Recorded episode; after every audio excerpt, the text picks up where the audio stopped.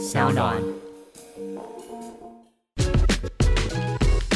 就就就爱讲干话。Hello，大家好，我是海大熊。Hello，大家好，我是 Skimmy。欢迎收听《就就爱讲干话》，欢迎来到我们的身心灵疗愈时间。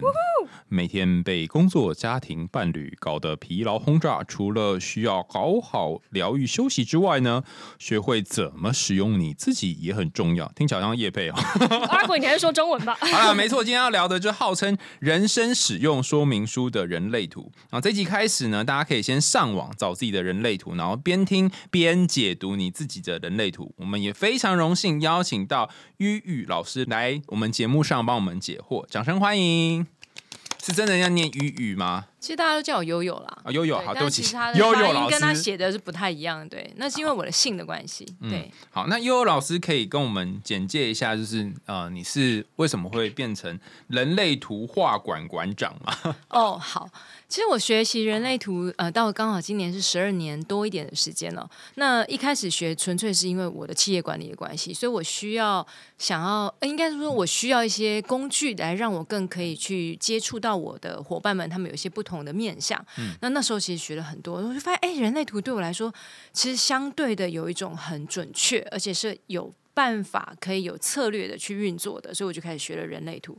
但在那时候学，你就知道，一个老板学人类图，想要了解员工，通常都不是一个太简单的 对，呃，可以这么讲，基本上不是什么好事。简单讲，就是我要更有效的可以去让成果发生，或者让掌控他们。所以一开始学习是这样，但是在那个过程中，当然还是有很多的帮助。可是我觉得我没有到很深入的去真的去运作它，直到真的就是我有了孩子，那。我有孩子以后，我就发现，哎、这就不太一样了，因为他根本就什么都不懂。那我怎么样去协助这个孩子，真的所谓活出他自己的样子？我们很多爸爸妈妈都讲说，哎、你就要支持孩子活他自己的样子。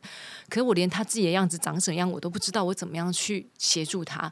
所以我才开始真的很专注去学习人类图。大部分人学人类图的焦点，一开始学都是哦看看自己，然后都很容易把焦点都放在。看别人，哎，那他是怎么样？哦，难怪哦，他是这样。可是我发现，在我学习人类图到一定程度以后，我觉得搞定自己，基本上就已经搞定这个世界百分之七十的人。你知道为什么吗？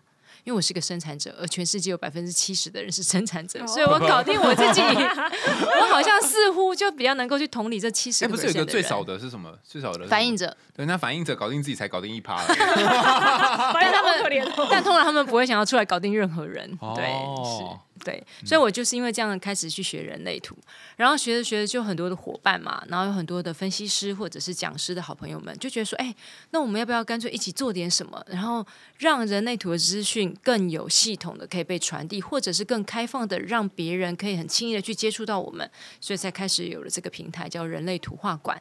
那在里面我们就有很多的知识，或者是公益讲座这类的活动，或者是我们有很多的实体的课程，其实都是想要透过这些讲座，去让别人用更轻易的方法去接到人类图，接触到人类图，进而学习人类图。所以大概就是这样的方式，才成为就是人类图画馆的馆长。那我想应该有很多观众，就是听众，现在想说人类图，就是一直听到这个名词，坊间也有好多就是相关的课程啊，或者我的朋友可能在接触这些，然后一副就是已经了然众生的样子。可是人类图到底是什么？可以帮我们解稍微解释一下真？的，我觉得人科类图普一下现在简直是像雨后春笋一样，很多很多。其实简单讲，人类图其实在一九八七年开始有这个东西，一九八七其实离现在并没有很久远，你会发现，不过三十几年、四十年的时间而已。所以它第一个发生，其实就是我们的就是人类图里面的这个祖师爷，他透过声音，所以遇见了人类图。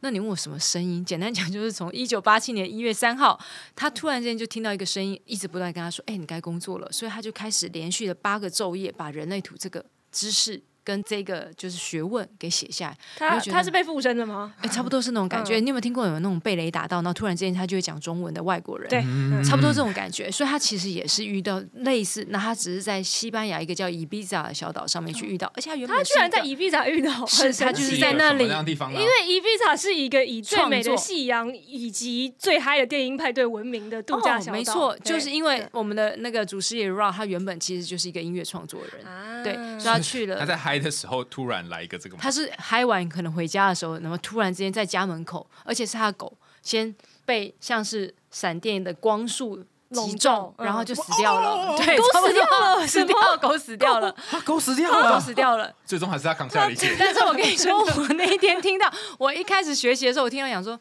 这应该是诈骗集团吧，这是胡乱的吧？就是我一开始学，真的就是这种感觉。可是后来才发现，哎，没有哎，真的官方书籍里头。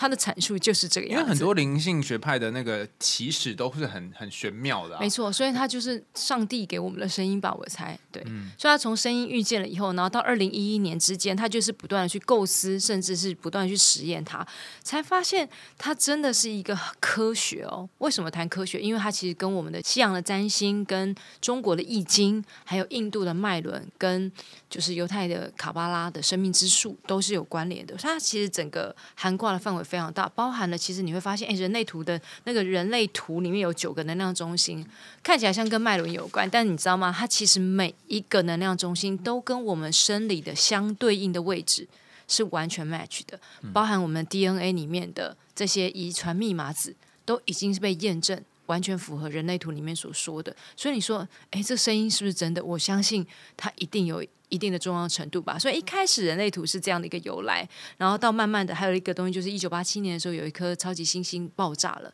所以在那个爆炸十四分钟里面有大量的微中子，大概有三倍多的微中子，微中子以前其实并没有被证实它有办法被承载讯息，就后来在二零好像也是二零一还二零几年才被发现说，哎，真的微中子是有。足够承载讯息的这个能量的，所以那时候超级星星爆炸，对我们整个人体的意识就有很大的一个改变。嗯，对，所以人类图是这样来的。所以如果说人类图由来是这样，那你刚才讲说，哎，那如果假设说，到底学习什么是人类图？人类图如果这是很复杂的讲法，简单一点讲，就是你出生前八十八天的时候，那时候的十三颗星星。在不同的位置所印记的部分，就会去影响到我们的人的潜意识。而你出生的那一刻，完全离开母体子宫的时候，暴露在空气中为中子印记的那十三颗星星，就会是影响的我们的意识。所以你会发现，两排星星，一排是红色，一排是黑色。红色那一排就是你出生前的八十八天，黑色那一排就是你出生完全离开母体的时候。那为什么你们的没有呢？因为你们印的是黑。黑白的，是不是？制作人搞什么东西啊？对，所以就照你这么一说，我只要出生的那一刻，那个呃几点几分几秒也都很重要吗？很重要。也有可能是你就选好的啊，你已经在灵魂的时候，你就说我就是要在这个时间出生，因为是最符合我的人生的剧本。讲这完全没有办法验证，我怎么知道是不是我选好了嘞？嗯，也有可能，因为其实现在很多的心理学都会讲到说，这是我们的灵魂计划。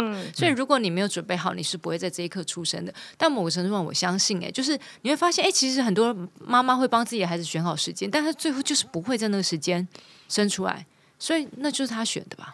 我记得我们那个心理学早年在诟病星象占星的时候，就有一个很很通俗的说法，说哦，那如果是这样的话，这世界上就只有这十二种人嘛？因为十二星座嘛，或者是说在同一天出生的人，同一个月出生啊，都一样嘛？啊，当然后来有就发展出更细的体系嘛。可我觉得刚刚因为悠悠老师在讲的时候，我就想到一件事：如果跟你在同一间医院，嗯，然后我跟你是隔壁床，同时刻出生，那我们两个人生不就会一样吗？我觉得由我来回答这个问题是在好不过，因为我有两对双胞胎。哦，天我第一对双胞胎差一分钟，第二对双胞胎同一分钟出生。那你说他们又一模一样吗？没有，截然不同。啊，不是要原厂设定吗？还有原厂设定，为什么截然不同？原因是因为我们是不是就有出生的时候就有一张我们的设计图，所以这设计图就设计出我就是长这个样子。可是我们忘了一件事情，是我们身边有非常多不同的能量。比如说我孩子的图是一回事，可你要知道，所有在人类图里面，只要谈到能量中心，空白的能量中心就是代表它开放被影响的能量中心；而如果有颜色、有涂满颜色，就代表它是有定义的能量中心，它有固定的运作模式。那我的孩子是不是就一定有有定义的，也有一定是没定义被开放被影响的？所以那些开放被影响，当我拥抱他的时候，他的整个能量已经因为我而有所不同。那偏偏我有两个双胞胎，我不可能同时都是一直抱着，所以一个爸爸抱，一个我抱，他们被影响到的能量场所，接下来的接续所做出的选择或感受就已经截然不同。所以意思是说，呃，可能双胞胎如果同时出生，即便他们的人类图会有很大相似的成分，但是还是会有一些留白的部分。是后天去影被影响的，OK，他们不是有很多相似的地方，尤其是那同一分钟的双胞胎，他绝对是一模一样，但是他们的发展截然不同，他们所在乎的点，甚至是他会被去引发的动机也都不同。那绝对不是来自于他的图，而是来自于。外在，所以我们觉得人类图很棒的一件事情是，它是一条实验之路，绝对没有任何一个人可以告诉你说，我跟你说你的图就是怎样怎样怎样。就算他再怎么清楚，他只要不是你，他就没有办法去说出你真正完整的感受。所以我觉得人类图是一个有机的学习过程，意思说他不断的在因为不同的能量中心、不同的人，你会发现跟某些人在一起，你就是特别容易生气；跟某些人在一起，你可能就特别某些欲望，这就是。人类图被影响的部分，你刚刚讲那个九个中心啊，我觉得比较像是我们可能心里面有九个杯子，然后有些在出生的时候已经填满了，有些八分满，有些七分满，有的是全空的。对，那你跟谁接触呢，就会倒什么东西进去啊？比方说，我跟你常常在讲话，我就被倾倒了一些。浑浊的能量，你说我本人吗？我才觉得你从从你这边来了很多浑浊的能量，对，是像这样子，然后所以会 因为这你长到这个岁数，会有很多人跟你接触嘛，所以你的那些杯子高高低低的样子也会不一样，是没错，哦，对啊。所以，比如说像老师刚刚有提到的，就是我可能跟这个人相处的时候特别容易生气，跟这个人相处的时候特别容易被引发一些不同的情绪，也是可以透过了解，比如说我们两个人类图去知道怎么样更好的相处的嘛。完全像比如说，呃，举一个例子来，来来来来，魔鬼时刻来了。举一个例子，我们就用你们两个的例子好不好？哎，你看吧，浑不浑浊就从这里可以知道。好，举例来说，呃，比如说，呃，像。呃，Skimmy 跟海苔熊，你们有一个能量中心，一个有，一个没有，就是心中心。你会看到那个最小的小三角形在这个地方。如果大家手上都有图的话，你就会发现，从我们的能量中心从上面往下看哦，第一个三角形就是头中心哦，它讲的就是跟我们灵感创意。的来源有关的，然后第二个东西就是逻辑中心，其实就是我当我们收到了这么多的灵感跟创业的时候，我如何把它概念化跟系统化的一个过程。接下来就是喉咙中心，谈的就是跟我们的表达、跟我们的行动，这个正方形的对，没错，它跟我们的行表达跟我们的行动是有关系的。所以它讲的就是关于我们沟通的一种方式。如果你有定义，代表你有固定的沟通的模式；如果你没有定义，你就会发现，哎，你比较容易就见人说人话，见鬼说鬼话。相对就比较容易被影响。那那个颜色有意义吗？没有意义，没有特别的。有填满跟没填满而已，只是不要让你觉得怎么都一大块的感觉而已吧。对，好。然后再就是下面你会看到一个菱形，它讲的就是居中心。居中心就很像是一个 GPS 的定位中心哦。那这个定位中心呢，其实讲的就是关于我们的人生方向与爱。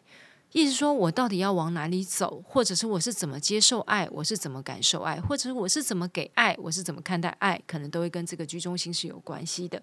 接下来就到居中心右手边那个小小的三角形，它讲的就是心中心，就 ego 中心，它跟爱心的那个心吗？对，心中心，嗯，对，heart center。所以它讲的就是关于我们是如何去看待我们自己的这个价值的这个部分。所以呢，这就是一个很。重要，而且你知道吗？在这个新中心哦，百分之全世界百分之六十五的人是空白的哦，只有百分之三十五的人是有定义的。不是空白的呢？对，你是有定义的。你知道这个，你就是那个空白的，没错，没错。你知道这个有定义的三十五 percent 啊，通常都会自我感觉比较良好。你说我吗？有吗？有吗？啊，有吗？有。有。所以这个自我感觉，这只是一个比较开玩笑。简单讲，就是他对于他自己自我的价值跟这个认定哦，是比较能够有固定的运作的。他不开放被影响，所以我好不好跟你好像没太大关系吧？是我觉得我好就好啦，我觉得我不够好，这件事情也不是你说的算。但是反过来，如果是空白的话，他就会有一种状况，就是我好像做的再好，我都还是觉得有吗？那只要一个人说我不好，我就觉得哦，那我哪里可以做得更好？好像好还要再更好，对自己要求总是有一种不够，然后呢，永远都有没完没了。需要再更进步的那种感觉，心中心吗？心中心。那其实它也跟我们去达成目标，或者是我们没有足够的持续力有关。所以外面很多人会讲说啊，是意志力中心。可事实上，意志力不是说啊，我有没有意志力把它完成，而是关于我们在完成这个目标过程中，我们有没有持续运作的动能。OK，所以像比如说心中心空白的，相对的，他在完成目标的时候，你要去设定一些比较短程的目标，完成一个再下一个，你确定你有回应才去到下一个。但是如果假设新中心是有定义的，你定一些长期目标，你都会有你自己的方式可以去把它完成。那你怎么解释 Skimmy 就是这么短期目标的人，还可以花时间来写这么长文的小说？哦，就蛮难。我有设短期目标啊，是包含了字数，包含了章数。然后他一定会需要有回应，他才能够继续往下写。嗯，哦，我就写一段就问别人说，哎，怎么样怎么样？不是，就是像我现在有在上那个小说课嘛，所以我就觉得，呃，即便有可能他有些地方讲的是我已经知道的知识，但是我觉得有一个老师跟同才的环境对我来说帮助是，就是帮助是很大的，就是一种大家互相切磋、相辅相成的感觉。所以不是说他这样就不能完成长期目标。所以我常常讲一件事情是很简单，就是一样跑四十二点一九五的马拉松。那对于那个海来熊来说，就可以直接设定我要跑一个马拉松；对他来说，就要设定我要跑四十二个一公里。就最后还是完成了，但是你需要一公里一公里的确保你自己在那个回应里头，不然很容易伤到你自己。但如何解释海苔熊设定了一个非常长期的瘦身目标，但一直完成不了？他可能看在镜子里面，觉得今天这样够了就好了。哦，天哪，你有被讲中吗？好像有一点是这样子，糟糕了。所以你刚才讲说，哎，你刚才问的一个问题是怎么样去看到两个人相处？因为你就可以看到一件事情，是你对于目标的设定，其实相对的，你是要你自己稳定运作的模式，所以你就觉得。设定目标有这么难吗？完成一个目标有这么难吗？但是对于空白的人来说，就觉得其实不是难，只是每一刻对我来说，我没有回应的时候，我做有没有可以勉强把它做完？可以。可是我觉得那个过程中，那个成果会不会带给我有成功的感觉，或者是对我来说是轻松是自在，还是我觉得我是需要一些勉强的？那勉强的话，结果还是会发生，但是就不会是。让我会觉得有一种回馈的感觉。难怪我每次问你说：“哎，我们要不要请什么什么来宾上？”然后你就说：“好，我都行。”然后事后可能就：“哦，这人不错。”那就哎，这样。每次的结果都不太一样但我问你，不要说都行啊。确实啊，就是 open to any possibilities 啊。对，and any shit 这样吗？然后我们把后面四个能量中心讲完了，再接下来呢，右手边的那三角形就是情绪中心哦。那你知道情绪中心就是跟我们的情绪感受有关。全世界有百分之五十的人是有颜色，百分之五十的人是没有颜色。另外那一边，嗯，好好。所以呢，百分之五十五十。那你知道情绪如果有定义的人，他基本上他的情绪起起伏伏。吵完架的下一刻就觉得，哎，刚才吵架只是一种沟通的过程，没事没事，我们就可以赶快去下一步。所以吵再凶都说，哎，好了，吵架归吵架，吃饭还是要吃饭。但是如果情绪是空白的，他相对就是比较会被影响的，所以他在那个情绪的冲突下，他会感觉到有一些恐惧，所以他会为了去维持和谐，可能觉得，哎，我还是不要说出我自己真实的声音好了。所以你就可以想象这个。部分的相处就会很不一样，所以你就想一件事：如果假设有一对情侣，情绪有定义的一半，跟情绪没有定义一半，另外一个就是我们就是透过情绪的表达来去沟通我们的共识，另外一个就是说你不能够慢慢好好的说吗？所以这个冲突下就会让一个人没有定义那部分的人可能越来越不越不敢说，而有定义这部分人就觉得你到底为什么不说？可是这个空白人觉得我说了。就会有很多的情绪冲突。那有定就觉得你不说，我到底怎么知道发生什么事？所以，当我们开始了解彼此的时候，我们就会发现，我们都可以沟通，但是在一个我们有共识的情况下去沟通。比如说，给予空白的人一些空间，好好说话，慢慢说。那对于情绪有定义的人，就会告诉他这件事情是：哎，你可以有情绪感受，但是你要不要先冷静一点？以后我们来开始说，就不会只是在情绪的感受上表达而已。所以这也是一个部分。那接下来中间有一个正方形呢，就是剑骨。剑骨是我们生命中最大的一个动能哦。所以如果假设你有剑骨定义的话，你剑骨是有定义的，你会发现，你只要睡饱了。你就有一个糟糕了，你是空的。我不是，我不知道剑骨的剑是哪个剑。我也不会写，就是基验剑，推荐的推荐的剑。对，所以呢，这个剑骨如果有定义，你就发现你只要睡饱了、充满电了以后，你就可以好像。今天就是重新的一天开始，然后就有满满的动力继续做，而且只要有建股的人，就一定是生产者。生产者追求的就是一种满足感。所以你如果好像你没建股一样，是建股没有被填满颜色的话，对，如果没有定义的话，它没有运作运作模式，所以它的电力是不蓄电的。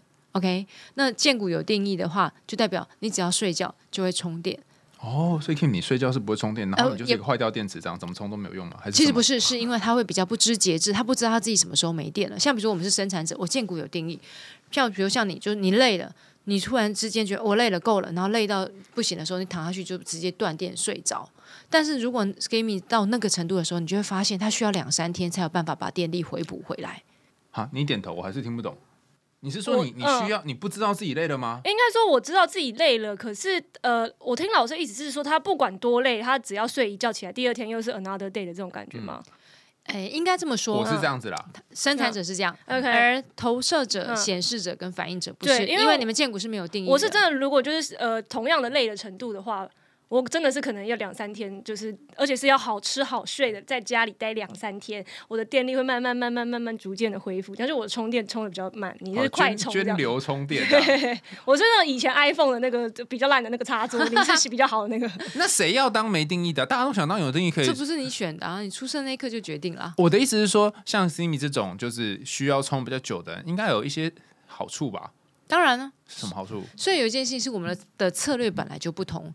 然后我我先谈完建股哦，所以有一件事就是建股，就是一直是说，当你累了，你都知道你累了，可是因为你会觉得太多有趣的事情了，我事情还没有做完，我工作还没有完，我这时候文思泉涌，我觉得我再累，我都要把这一段写完再说。所以他会跟过去，可跟过去的时候，他其实就伤他的建股。所以你知道吗？建股是跟什么有关？建股跟我们的升值有关。所以你就会发现。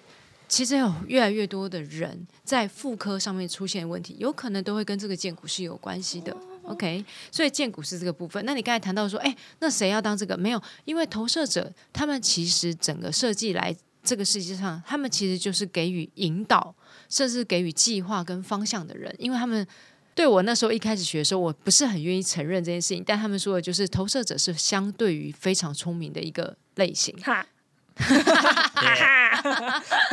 所以呢，他们的做法就是，他们全盘的看到这件事情，然后他们能够运筹帷幄，把对的人放到对的事情上面，然后让他更有效能的去完成。而生产者不是，生产者就是建造这个世界的人，所以他就是要透过扛砖头啊，或者是去盖这个，就是建造这个世界。所以，我们真的就是身体力行的去做每一件事情，去投入它，然后我们得到的是一种满足感，而。投射者，你们其实就是给我们建议，给我们引导，在我们去邀请的情况下，给我们建议，给我们引导。如果你看到我们真的比较有效能，把事情完成，你会感觉到很有成就感，你会觉得你自己是成功的。所以，我们追求的东西本来就不同。所以，你让生产者都不要做事，我觉得他真的会死得很快。对，就是我。对 哦，所以你刚刚讲这隐喻有点像是说，生产者们就说：“哎，我们没有房子住了，我们要盖房子啊，怎么办？我们有个需求嘛。”然后就跟投射者讲：“啊，你就是当那个脑袋讲说哦，那我们就怎么设计这个房子，要怎么怎么搞啊？哈，然后就吩咐大家去做，然后你们翘脚抽烟。”哎，这一队去闹，这一队去闹，但很重要哦，不然跑错队就盖错了嘛。对。然后我们那边努力盖，盖完之后，然后擦擦汗的四便当就好爽啊！我今天有做事啊，这样子。然后你说：“哎，这群蠢蛋，这样。”是吗？也没有到这群蠢蛋吧，就是看到就是大家可以有效率的把房子盖成了，比起别人没有得到这个计划，然后房子盖错的，然后你有这样子的一个比较之后，你就觉得啊。果然，果然我的引导是对的，对对对对，哦，是，所以相对投射者的焦点是在这外面的这个世界，他是透过这个世界来认识他自己的，他很大很大一个追求就是去支持别人成功，然后感觉到自己真的去影响了别人。这支持我成功，快点！我一直有在跟你讲你的那个要怎么完成，然后你自己不听的。然后另外一件事情就是刚才海苔熊讲到，跟说，哎，如果我有个需求盖一个房子，哎，那我们来盖房子吧，这也不是我们能做，这是显示者的事情。所以显示者是不是就是发起改革，把一件事情无中生有去说，然后显示者的发起，然后生产者有回应以后去盖，然后呢邀请投射者来给予建议，而反映者就是看看天象。哦，我觉得最近东北季风来了，我们可能要怎么样？就是他们就是跟这个自然环境是比较有有回应的。所以四种人就是站不同的位置，对他们每一个人各司其职，就可以让一件事情更有效的被完成，而且每一个人都可以在这个过程中拿到自己要的。哎，可是像他是显示。生产者，那就是显示者跟生产者的特质并存吗？其实不是哦。呃，等一等，我们先先让他把剩下的东西讲完。那个那个永远讲会觉得有点痛苦。对，这辈子讲不完，好，抱歉抱歉。所以呢，在下面最下面那个正方形呢，它是根部中心，它讲的就是跟我们跟压力的关系。好，所以你知道吗？这个跟压力的关系，你就发现，如果假设是空白的，它会很，你要知道，每一个空白的能量中心都是开放被影响的，同时，他都会很希望每一个只要自己有一个空白能量中心，我都很希望可以把它填满。好，每一个人都是有这个东西的，所以这个空白根部的人呢，就代表他对于去运作跟压力共处这件事情没有一个固定的运作模式，所以代表他其实并不喜欢这个压力一直在我身上的，所以大部分的空白根部的人就会觉得，我赶快把事情做完，我好像就可以把这个压力从我身上。丢掉，所以他就比较容易匆匆忙忙、很急促。而那根部有定义的人就觉得急什么，反正迟早就是会把它做完，所以他就有他自己的方法，可以按部就班的去跟压力共存，然后慢慢的把它给完成。不对，如果说每个人都要填满空白的渴望，那他如果根部是空白，他填满之后以为事情做完就可以放松，不会还有别的事情让他进来，不是吗？所以他最大的痛苦就是觉得怎么做完一个还有一个。你真的很有天分哎。对，开玩笑，我算是愚昧的生产者。我们不不愚昧哦，你要知道，这世界百分之七十的成果都是我们做出来的。对啊，开玩笑，没有我，你就吃土了。你们是世界的栋梁哎。对，我是世界栋梁，我们就当柱子。对，没错。好，还有两个嘛，还是最后一个了。最后一个就是关于我们的。这叫皮中心哦。那皮中心呢？基本肝心皮的那个的皮。对。那在台湾的很多的翻译里面会谈直觉中心，但是因为事实上用直呃用皮中心来诠释它会更好，因为它讲的就是跟我们淋巴系统有关，那就跟我们的生存有关。所以皮中心跟我们的生存本能是非常有关系的。那种本能就是你突然之间觉得，哎。今天看起来本来天气还好好，带把伞好了，可能感觉会下雨。哎，我觉得我今天不要走那条路，就发现那条路今天封了。或哎，我今天这里右转好了，就突然之间前面出了个车祸。这种都是跟生存的本能有关的，所以这个皮中心就是跟生存的这个直觉的反应是最有相关的一个部分。哦，但是因为它也跟安全感，它是空白的，我是有我是有填满，所以是比较容易出事，对不对？难怪你生命线那么短。可以这样说吗？好像没有，没有很容易出事啊。空白跟不空白有什么差别？皮中心，简单讲就是它跟我们的生存的本能的的直觉，你有没有办法被信任？像比如说你是有定义的，对吗？所以你的直觉相对是比较准的。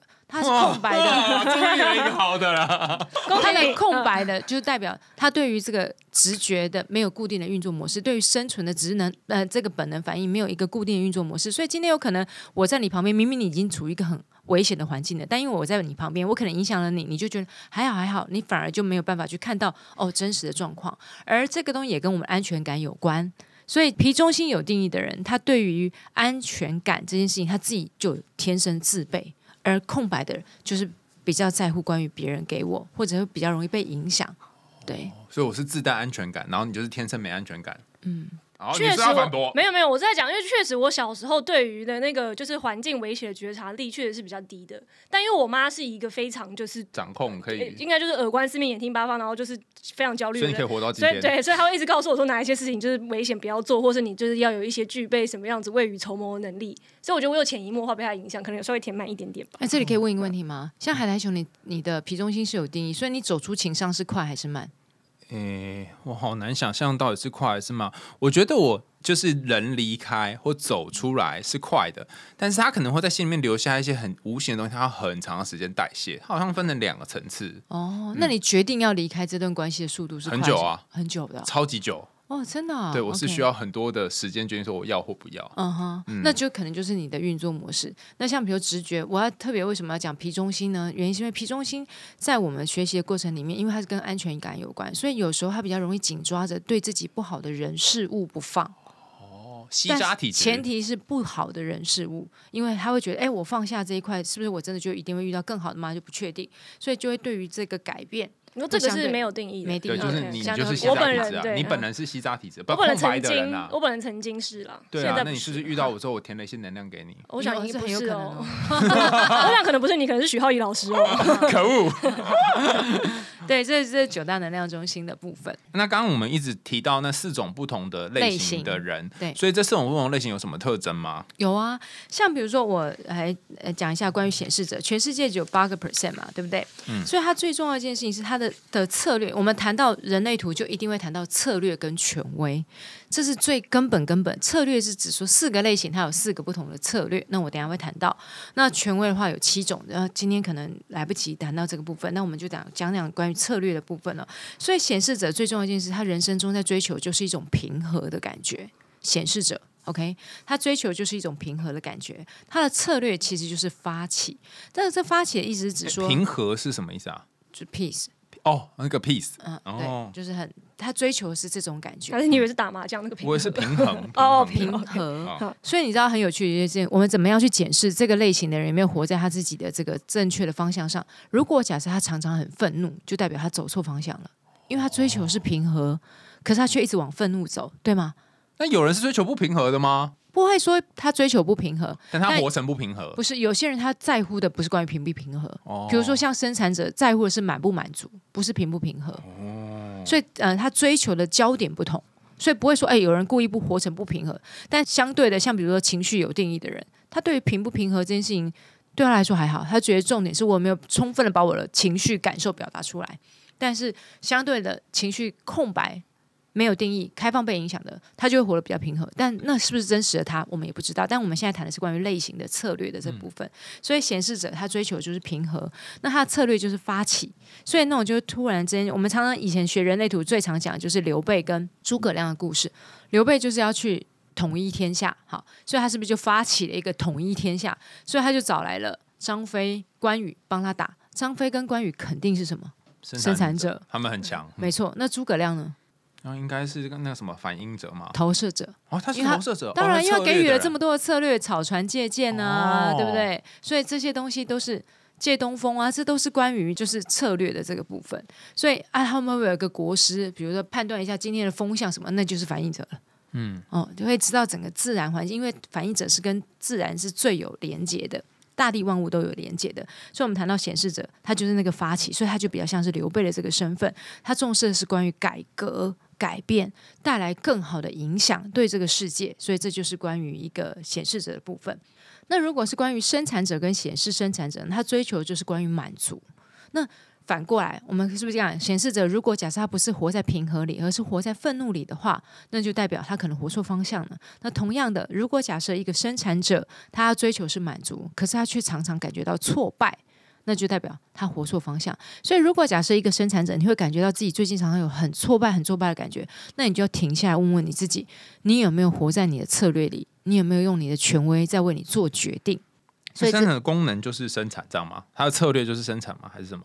投入，投入，投入是投入你的能量，然后把事情完成。哦，然后你也可以说生产，原因是因为显生产者是唯一建股有定义的。那我刚才是不是有讲建股是跟我们的升值有关？所以你也可以说，它绝对跟生产是有息息相关的。哦，某种程度的另外一个生产啊，生产生命，非常原始的生产，你知道吗？哎，可以讲干话嘛？对，不，我们就在讲干话，名字就叫就爱讲干话。你知道？剑骨那里有一条通道通情绪中心，剑骨是不是我说的是我们生命的动能，对不对？最大动能。那情绪是不是我们对于情绪的感受？所以你看到剑骨接动能那里有一条五九六，只有一条，有看到？骨接动能接情绪有一条五十九，嗯，有有有，立刻瞬间忘记情绪是哪一根？你知道那一条？我是刚讲，它是伸直哦，剑骨的伸直的动能接上情绪，所以你知道这一条通道的英文翻成中文叫交构。的通道，所以就是真的就是跟性跟生孩子有关。哦，那因为我的人类图上有些地方就是这个通道它是有涂颜色的，嗯，有的没涂颜色，嗯，所以有涂颜色的就是有涂颜色的话，你就会代表那整条的话，你就发现这一条通道两边的能量中心都有颜色。都有定义。那如果只有一半的话，就有可能有定义，有没定义。那意思是说，如果假设是整条，就代表这条通道的整个能量里都有。那如果假设对，那如果只有一半，就代表你只是对于这个闸门的影响，你只是被影响是关于这个闸门，而且你会很渴望找到对象的这个你没有的闸门去连接成通道。我刚才讲的一个东西，我们都很想要可以把我们的能量中心空白变有颜色。那怎么样把空白变有颜色？就是找到相对接通的闸门，就会变成一条通道，然后这条通道就会让能量中心被接通。对，哦，那要怎么找到？就比如说你假设你是有五十九，你碰到一个六号闸门的人，你就会对他很有感受。连接上的时候，你会觉得你好像充满生命力。哦，甚至可能会有很多。遐想跟欲望，对其他生命会产生其他下一代的生命，对，嗯，哎，但是因为你的五九六是空白的，然后我五九六好像只有一半颜色。那完了，所以你们很安全，没错。那那我有一个，我有一个有颜色，一个想法。我有一个有颜色，但上面有画那个斜线的，斜线就代表你这个地方在你的十呃十三个星星里面，一定不止被定义一次，就不止被开启一次。OK，所以有可能被开启了。黑色这边有被开启，就是我们所谓意识这面、意识层面这部分设计的层面有被开启，一部分就是设计的层面，有时无潜意识的部分也有被开启。所以红黑都被开启了各一次，就代表这个咱们对你的影响相对的就会再多一点点。哦，但是我们是还有两个没有讲。对，没错，你看吧，就是我来那边主控场次。你你真棒。好，那生产者我们其实还有二点五个，因为生产者后面讲到，就他就是建造这个世界的人，所以最重要一件事情是，当他有回应的时候，投入他完整的生命的建骨动能，就可以让事情从无变成有，而且是真的把它建造起来的。然后接下来我们谈到的是关于投射者，就像我们讲到诸葛亮，对不对？那诸葛亮他其实他这个投射者，他人生在追求就是一种成功。哦成功的感觉。那如果假设反过来，如果没有活出再成功的话，他会有什么样的体验？如果假设你发现你是一个投射者，你发现你最近有很大很大的苦涩感，就觉得我明明这么聪明，我明明这么有才华，怎么都没有被看见？有一种觉得好像没有被伯乐所发现的那种。苦涩跟郁闷的感觉，那就代表你活错方向。那投射者到底要怎么样活对方向？因为它是一个比较特别的类型，基本上每个类型都很特别。但投射者他有一个很重要，就是他要做你自己真心喜欢的事情。然后你做你自己真心喜欢的事情，是不是就会发光发热？那当你做你真心喜欢的事情，发光发热之后，自然而然就会有邀请如雪片般飞来。所以你不能够自己去发起说：“哎，你知道吗？我真的很聪明哦。”你要不要考虑让我当你的军师？我觉得人家一定会觉得他是个疯子吧。所以你会发现。诸葛亮是被三顾茅庐，所以才去做这件事，因为他是真心的被刘备所欣赏、看见，然后去三顾茅庐邀请他来成为他的军师，所以他的意见对于他来说相对就会很重要，而且是被重视。我都请了你三次，我当然要听你说话嘛。所以就是这种感觉。所以呢，投射者很重要一件事情是他很能够去理解别人，甚至可以去引导别人去做一个很完整的计划，让别人更有效能去成功。所以这就是投射者他的一个。策略的方式哈，就是关于等待被邀请哈的部分。所以刚才显示者的是发起，生产者是回应，投射者是等待被邀请，这是他们的策略。刚才好像漏讲了这个部分。然后接下来就是关于反应者，反应者追求是一种惊喜，因为你可以想象，你知道反应者的图有多么容易看吗？就是整张都是白的，没有任何一个能量中心有颜色，白白白，九个能量中心都是白的，他才会是一个反应者。全世界只有一个 percent 的人。那你就想，九个能量中心都白的，是不是代表他九个能量中心都开放被别人所影响？有点可怕，因为你随时都会被什么东西给。没错，所以到底是惊喜还是惊吓，不一定。对吧？所以他追求是惊喜，绝对不是惊吓。所以如果假设，哎，这个人他靠近他，让他有一些不一样的能量反应跟感受，他会觉得哇哦，原来是这样，哇哦，原来这个世界是怎么运作？所以他追求就是这种惊喜的感觉。而且你知道吗？他做决策哦，我们先讲惊喜，反过来是，如果假设他没有做到这个惊喜的，就是没有收到这个惊喜，生命中有不断有不同事情发生的时候，他会感觉到很失望。所以，如果假设一个反应者，你最近感觉到怎么每一刻都让你觉得很失望，很有可能当初你在做决定的时候就没有运用你的正确的策略。而反应者的策略是等待二十八天，月循环走完二十八天，你才能做决定。所以你知道，反应者如果你问他一个问题，二十八天后他才能做决定的。我真的下个月经还没有来哦，等我下次月经来的时候，不是吧？其他人都有策略，为什么他策略是等啊？对啊，他策每每一个人都有策略。你知道，显示者的策略是发起。生产者的策略也是等待回应啊，所以你要对这件事情有回应，你才可以去回应他，然后我去做。投射者是等待被邀请，他也要等啊。那反应者是等待二十八天的周期，只是因为它全部都空白。那我们是不是有六十四个闸门，对不对？在我们的图里面会有六十四个闸门，你会发现编号有一到六十四。那这六十四个闸门呢，我们的月循环。二十八天会把这六十四个闸门走完，所以每一天会走二点多个闸门，所以每一天他会有二点多个不同的感受，所以他把整个六十四个闸门走完以后，他有很多很多不同感受以后，才能够综合评估出这件事情对他来说是不是重要的。然后就很多人问我说：“天啊，那我到底怎么吃饭？如果我下一餐要吃牛肉面，我要等二十八天后吗？”这种小事就不用了。如果假设做错了决策，顶多就是吃的不舒服，没有感觉到开心满足，或者是拉拉肚子就没事。重点是重大的事情，比如说结婚生小孩、搬家买房子这种重大的事情，你就要让你自己给你一点越重要的事情，就要给你自己越多的时间，可能是一个二十八天或两个二十八天。所以这是关于反应者，他就是等待二十八天。他的策略会是什么？等待二十八天。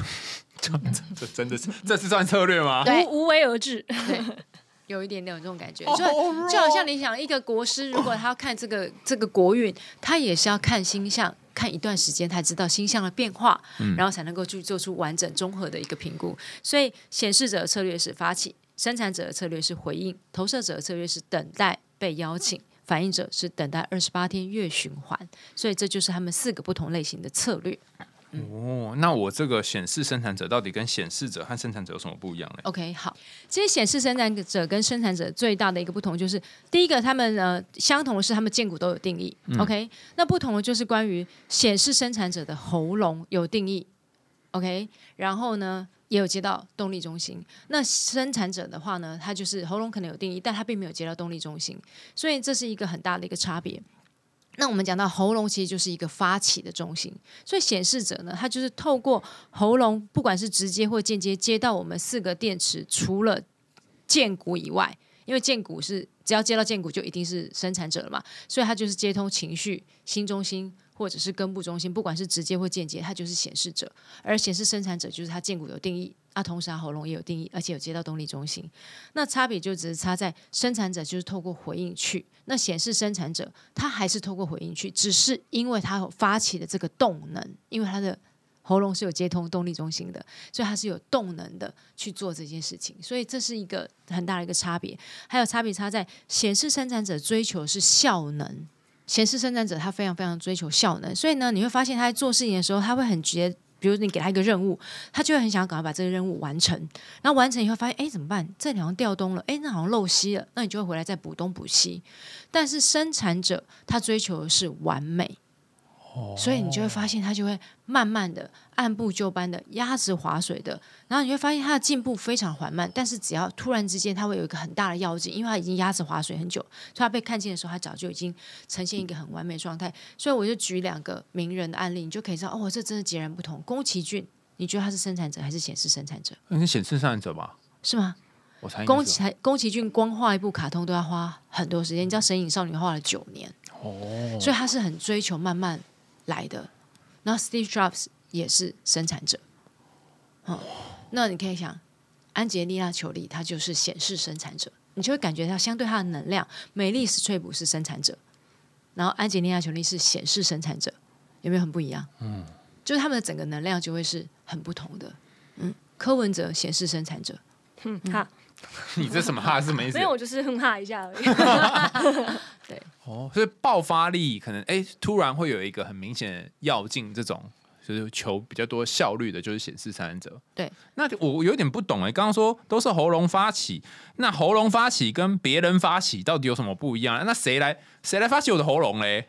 谁来发起你的喉咙？因为因为如果是显示者的话，是别人邀请你嘛？对。那不是不是显示者是他自己可以发起，他是刘显示者是刘备，就是我们来一统江山吧，复兴汉室吧，这样子。那我没有人发起，我是喉咙发起，所以喉咙叫我做事哦，还是不是不是？你是生产者，我再次强调，显示生产者跟生产者都是生产者，所以你不会拿你自己去跟显示者比。所以你刚才问句是显示生产者跟生产者有什么不同？显示生产者追求的是效能效率，生产者追求的是完美。OK，所以你只能拿这两个东西来比。那显示者。跟显示生产者有没有什么不同？截然不同，因为他们策略就不同了。哦，生产者的策略是回应，显示者的策略是发起，这里是截然不同的。哦，那像我们两个人合作这个节目，就是我是显示生产者，然后他是投射者这样的组合。当然也不是只有这个节目，就是说有如果你是这种组合的，就是一个投射者跟一个生产者或显示生产者的组合，它是一个怎样的组合呢？其实，如果假设像比如我身边如果有显投射者，我其实都非常尊重他们的建议。原因是因为他们真的是比较能够比起我来说，因为我总是很容易埋头苦干，然后全然投入去做一件事情。可对于他来说，他比较能够去客观的，因为他的世界，他的焦点都在外面的世界，所以他可以比较全盘的去看到哦，到底发生什么事情。所以他们的建议对我来说，很容易去指引出我，我去看见我平常看不见的盲点。然后他们就会给我一些建议，所以你就发现我我朝着他们建议去努力，相对就比较容易事半功倍。哇，苦海明灯哎，感恩师傅。那讲的好像他都没有需要我的地方吗？有啊，原因是因为他没有持续的动能去做这些事情，所以我可以说，像比如说你，我相信，比如说像 Podcast，它是要一定有有更新的，或一直不断有持续录这种很持续的事情，然后一直不断要去投入做这些东西，其实这就是生产者的强项啊。我突然怎么想都觉得你比较轻松，我比较轻松吗？可惜你不是投射者，Sorry，谁让你的灵魂要选在这个时候出生？投射者轻松，但如果假设活得好的话，他真的就是很发光发热。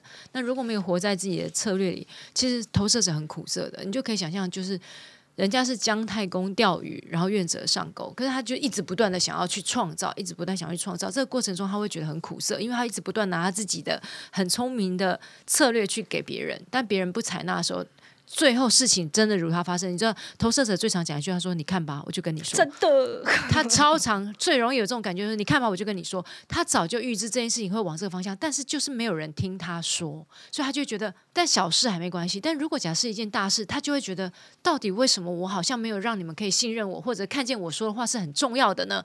他就会觉得很苦涩。一直点头是什么意思？你有这种经验吗？最近就是我家里的事啊，就已经告诉。就是家里某一个长辈说你这样对你的下一代是不行的，嗯，就是不听啊。果然现在就印证下一代就是。就是有一些节节败退的感觉，就是有一些影响了，对。哦，然后你身边很多朋友，如果听你的话，就会过得比较好；不听的话，就会开始对弱骨。哎，没错，我想你也知道我在说是哪个朋友，但是但是还是有些朋友会听啦。像今天就有一个朋友跟我说，因为他要搬回就是他原本住的地方了嘛，他就说我搬回去之后，我觉得我会很想你，因为你是我少数就是真的很亲密的朋友，然后真的有对我人生造成非常正面的影响的，所以我觉得很珍惜这段友谊的，我觉得啊啊，非常的感动。就有一个懂你。的人知道你的好，因为投射者只要被珍惜，看见他的好，所以当比如说海苔熊要邀请他的时候，你也不可以随便说，哎，好啦，你好笑，你不要北蓝，所以我们一起来吧，绝对这样不行。你要想说，我在你身上看见了什么什么什么特质，我觉得没有你不行，所以我想要邀请你跟我，然后就会完全把他内在的那个才华洋溢的那个样子活出来，然后给予。哦，所以重点你有这种感觉吗？没有，你邀请我说蛮真心的啊，所以还不错。嗯，哦，哎，我现在才知道说你这么需要人家帮你，就是 camera，也不是哎，我觉得是你那个 camera 要对到对的地方呢。你如果对到错的地方，我就想问你到底在干嘛。嗯，哦，要对到他的才华，所以不能胡乱了。就明明没有这个才华，你讲他有这个才华，他就觉得你不真心。老实说，我那时候找你的时候，的确觉得你吸引我的一个东西是跟别人看起来可能都不一样的，嗯，就是你脑袋比较清楚。逻辑嘛，我脑袋 比较混沌，混沌的人需要一个比较清楚的人，这样子。哦，原来是这样子啊！对的。我好想要把握时间问那个一三二四，我也是，我刚才想这个。现在是什么？一分人是指说你内在的能量中心。不管是几个能量中心有定义，它串成一块，所以你的整个整体就是一体。那如果假设你是二分人，就代表你的能量中心有两个连在一起，两个两个连在一起，那这两个两区就对了。两区，所以就很像是你你的身体里面有两个人，所以他追求的是关于完整整合的感觉。所以我们两个都要求完整，因为我们都二分人。对，没错。所以你们就会想要找到那个可以完整自己的人。那这个就是三分之一跟一，哎不不，那个等一下，我们先把二分先三三分跟四分。Sorry Sorry，你你知来太多了。Sorry Sorry，然后三分人就代表他能量中心分成三块，所以他能量就有三块，那就代表他内在有三个人，所以他追求就不是完整的，因为三个人很难完整他，所以他追求是多元，所以他就要在不同的能量中心、不同的场域里头去串门子，或者是去。体验，那在这些不同的能量中心体验后，他就会知道哦，怎么样知道我自己的下一步。所以三分人追求是这个，那还有四分人，你知道四分人全世界只有零点六六个 percent，比反应者还要少。所以当他要他做一个决定，其实相对是非常困难，因为他内在有四个人。所以他今天问完 A 这个人。然后 B、C、D 还有意见，然后问完 A、B、C 中有了都好了，我们达成共识，就 D 有意见，所以相对他做一个决定就会变得更慢。所以他其实讲的是关于一个人的内在，他要整合出一个完整的样貌，或整合出他下一步所需要花的时间跟。等等，你刚说三分人就是跟多其他人多多相处就可以找到自己要，那四分要不同的场域，不是不同场域。那四分人怎么办？要去更多的场域吗？还是什么？不是四分人就是要停下来去看到，因为四分人通常代表他的能量中心几乎已经要全满了。如果你可以有四块，代表你一定很多东西都是满的，你才会变一块一块一块嘛。那四分人重点就是它一定会有一个能量中心是大部分都是一个能量中心没有定义。那就想全部都有定义，全部都是有固定的运作模式，就一个开放被影响。你觉得那个唯一被开放被影响，影响的层面会变更大吧？所以它很容易就因为那个空白能量中心而有很大的影响。所以他要注意的就是关于那个空白能量中心是如何被制约的。截然不同，一直在抄笔记。对，那如果你看一三人，或者是刚才讲到四一人，那就是人生角色。前面那个是你比较认识的你自己，OK，就是黑色。已知我。对我比较能够认识，因为他是意识层面的那个自己。然后后面那个就是关于别人是怎么看见我的，或者是我比较可能对我自己没有这么大感受，因为他讲的是潜意识的我，就是红色的那个部分，讲的就是设计的我。所以前面那个我们会称为个性的我，后面称为设计的我。那这个部分就会是两个不同的，一个就是红色那一排星星，一个就是黑色那一排星星的部分。所以有分成，呃，那个就是个性我跟设计我有一样，比如说二二，然后三三四四这种啊，没有吗？还是不可能一样？不会一样。嗯，因为它的整个运作里头就是不一样。所以前面的那个一三二四，我们就讲一件事情是，人生角色就很像是我们来到这个世界的戏服。OK，那每一个人，如果假设你穿错戏服，比如说你是一个一三人，比如说以 Skimmy 来说的话，你是一个一三人，你要知道，在尝试错误中学习是你生命的基调。所以犯越多的错，你会越快找到正确的路径。所以犯错对你来说是值得掌声的，因为错了你就知道。尤其是你们两个加在一起又有健忘之来，很懂得知道怎么样。希望不是健忘之来。对，所以一三人其实就是尝试，而且重点是，比如一三一来说的话，它是一个基底，它很重视关于我是不是真的清楚的知道跟研究。三其实就是关于突变，就是不断的去找，在尝试错误里面去找到学习。那像比如说，呃，海苔熊你是四一，你们两个都有一个一。对不对？所以代表你们其实，在任何的议题里面，你们两个都是那种会做功课的。就好像，比如我来之前，我有听到你们有听你们几个 podcast，我就发现，哎，你还会看书哎，看看这个，我要怎么样去采访这个作者？讲讲大家都不会看书一样。我 我觉得是一个很认真的去做功课的这个态度，这就是一的基本。那你是四，所以像比如说，你很重要一件事情是你的社交很重要，因为你就是在社交的过程中去找到你属于你生命的机会的。OK，所以这是一个，而且四一是一个并列，所以它是一个非常少有的四一非常少，因为四四一的人的组合，就比如说一三这个组合，相对人是比较多的。有一些人有一些组合人比较多，有些组合人比较少，所以四一是相对比较少，因为你有一个在你的生命里头，你的轨道是被固定好的。嗯。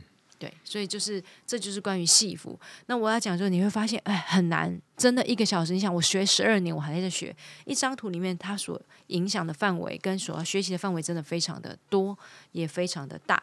那你看里面还有一个很重要，比如权威，你们没有问到，嗯，你知道权威就是我们做决定的方法哦。